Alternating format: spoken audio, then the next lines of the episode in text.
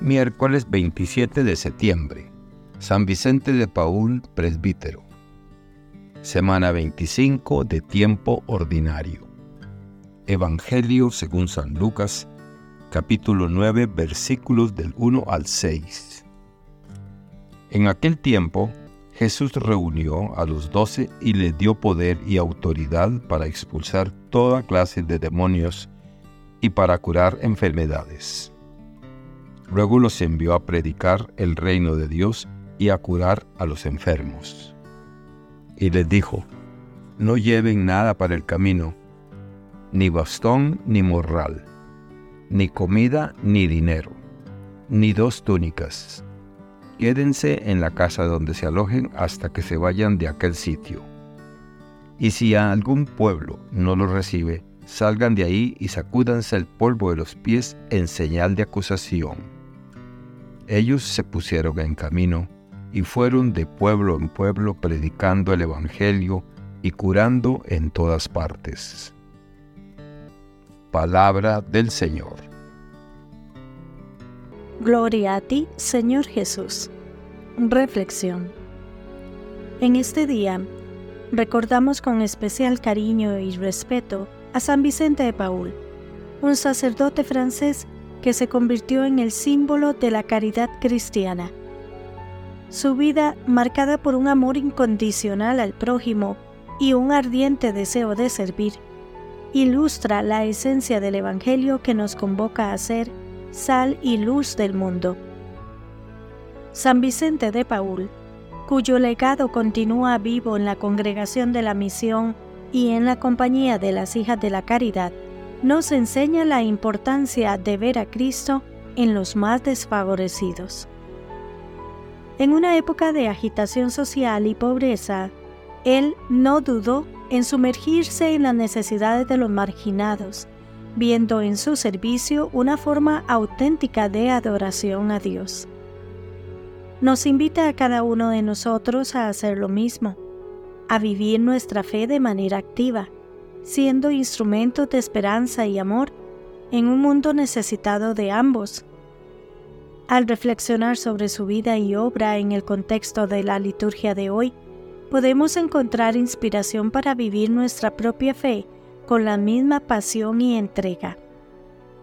Hoy, la palabra de Dios en las Escrituras brinda consuelo y dirección, como se evidencia en las lecturas de Esdras y Lucas. Estos pasajes no solo ofrecen una comprensión teológica profunda, sino también una aplicabilidad para el mundo contemporáneo. Al igual que Esdras, muchas personas hoy se sienten abrumadas por los desafíos, ya sean personales, políticos o espirituales. Sin embargo, es vital recordar la eterna misericordia de Dios y cómo trabaja constantemente para iluminar nuestros ojos y reanimar nuestros espíritus. La primera lectura de Esdras capítulo 9 versículos del 5 al 9 nos sitúa en una época de tribulación y angustia para el pueblo de Israel. Esdras, un sacerdote y escriba, clama a Dios en medio de un dolor colectivo y la desgracia de su pueblo. Este sentimiento de esclavitud y dificultad es algo que resuena en la actualidad. Pueden no ser cadenas físicas las que nos atan, sino la esclavitud del pecado, del materialismo, del individualismo y de tantos otros males sociales y personales. La historia de Esdras muestra que Dios no abandona a su pueblo, aún en los momentos más oscuros.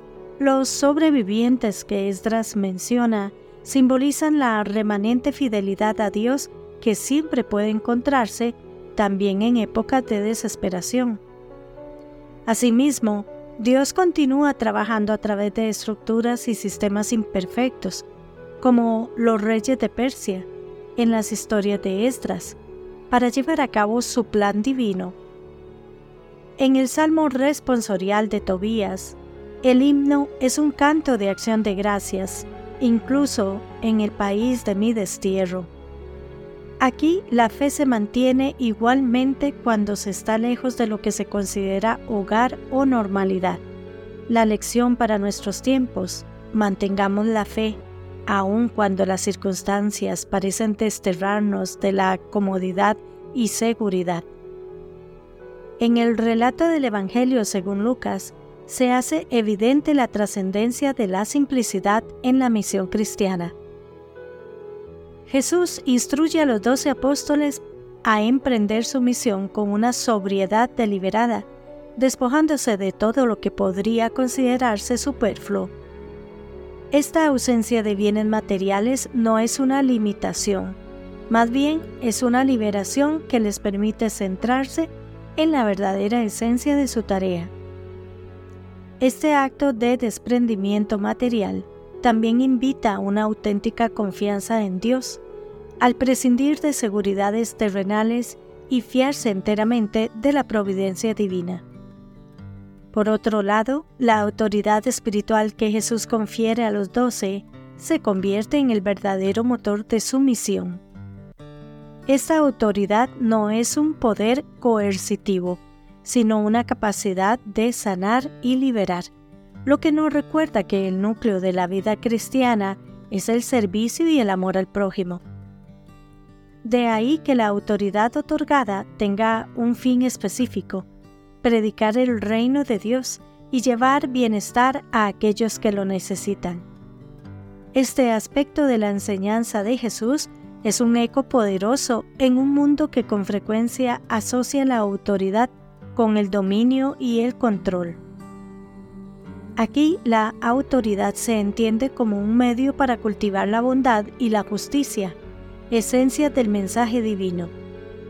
Así, este pasaje no solo cuestiona nuestras prioridades materiales, sino que también reformula nuestra comprensión de lo que significa tener autoridad y poder en un contexto de fe.